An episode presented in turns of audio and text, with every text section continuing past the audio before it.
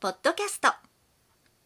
車の運転はこの一言でうまくなるこんばんは、佐々木隆二です。今日も再生していただきありがとうございます。この番組は運転に自信のない方が少しでも運転してみようかなという気になってもらうための内容をお送りしております。前にマウスピース矯正をし始めたということを言ったと思いますけども、もしこれからそういうのに興味があってやってみようかなと考えている方は、ぜひ参考にしていただきたいことがありますので、これについてお話をしていきます。まずですね、金額が安いっていうのが一つの売りやと思うんです。今までのような矯正ですと、まあ、100万ぐらいはかかるというふうに言われておりまして、で、マウスピース矯正もネットなんかで見ますと、すごい安いパターンから、まあ、100万近くまでっていうようなパターンがありまして、で、これは、まあ、ピンキリということなんですが、歯並びがそんなに悪くなくて、少しの矯正で済む方、前歯だけとかいうのは、本当に軽い矯正といいますか、短期間で済むみたいで安く上がると思います。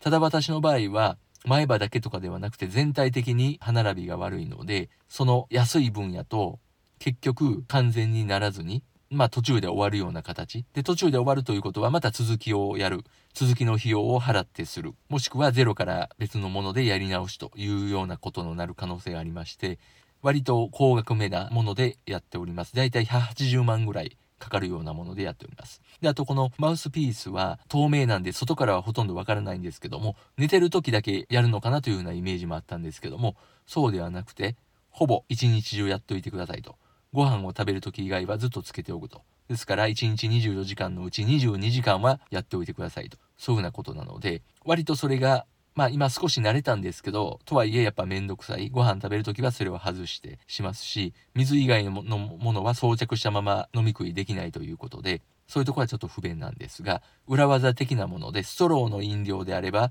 マウスピースの先から喉に流し込めるということで教えてもらったので、まあそれで飲むときはよくあるんですけど、基本的には食べるときは外すということになる。で、外した後は歯磨きをして必ずつけるというようなことですから、まあそれを多少サボっても大丈夫とは思いますけども、一応このやり始めた1ヶ月余り、食べた後マウスピースをつけるときは歯磨きをして、そしてマウスピースも歯ブラシで洗って装着するというのはやっております。まあそういったちょっと煩わしさはありますけども、これを私の場合ですと2年ほど続けて、2年半ほど続いて、続けてやっていくという形になります。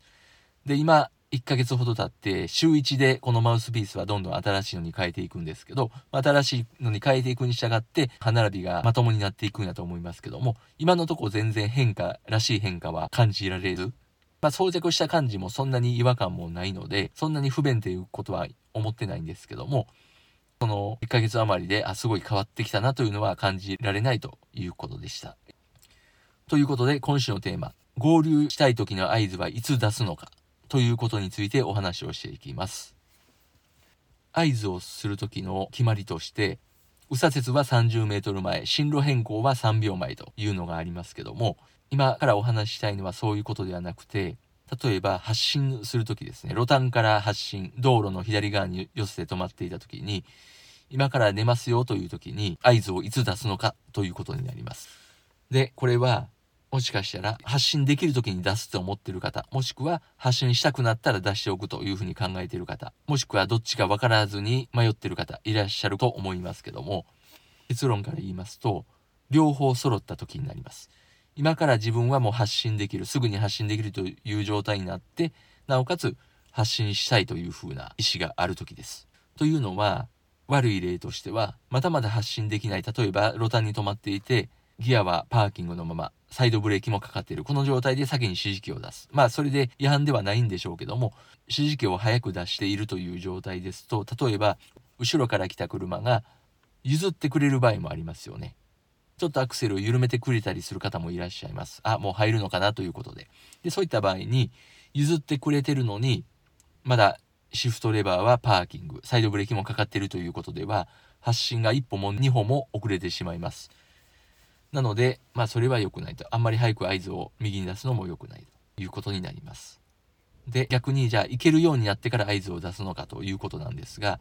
まあ、行けるようになってから合図を出せば、後ろの車がまあいない感覚はあるということで問題はないんですけども、行けるようにならない時っていうのはたまにありますよね。結構後ろからの車が頻繁に来ている、連なっているというような時は、なかなか行けるようにならないということになります。その場合に、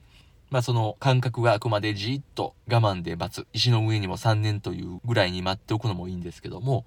それですとやっぱり時間がかかりすぎますから、そこは発信できる用意をしておいて合図を出すと。まあ入れてくださいというような合図ですね。今から入りたいですよという合図を出すというふうにしてください。ですから、ポイントとしては、発進できる準備をする。マニュアルシフトであればギアをローギアでサイドブレーキを下ろしておく。もしくはサイドブレーキに手をかけて端の時に下ろすということになりますし、AT 車であればギアはドライブ、サイドブレーキは解除しておいて、で、発進できるタイミングができたらそこでスッと発進するというのが大事ですから、まあすごい当たり前っちゃ当たり前なんですが、どのタイミングで出すのかと聞かれた時ですね。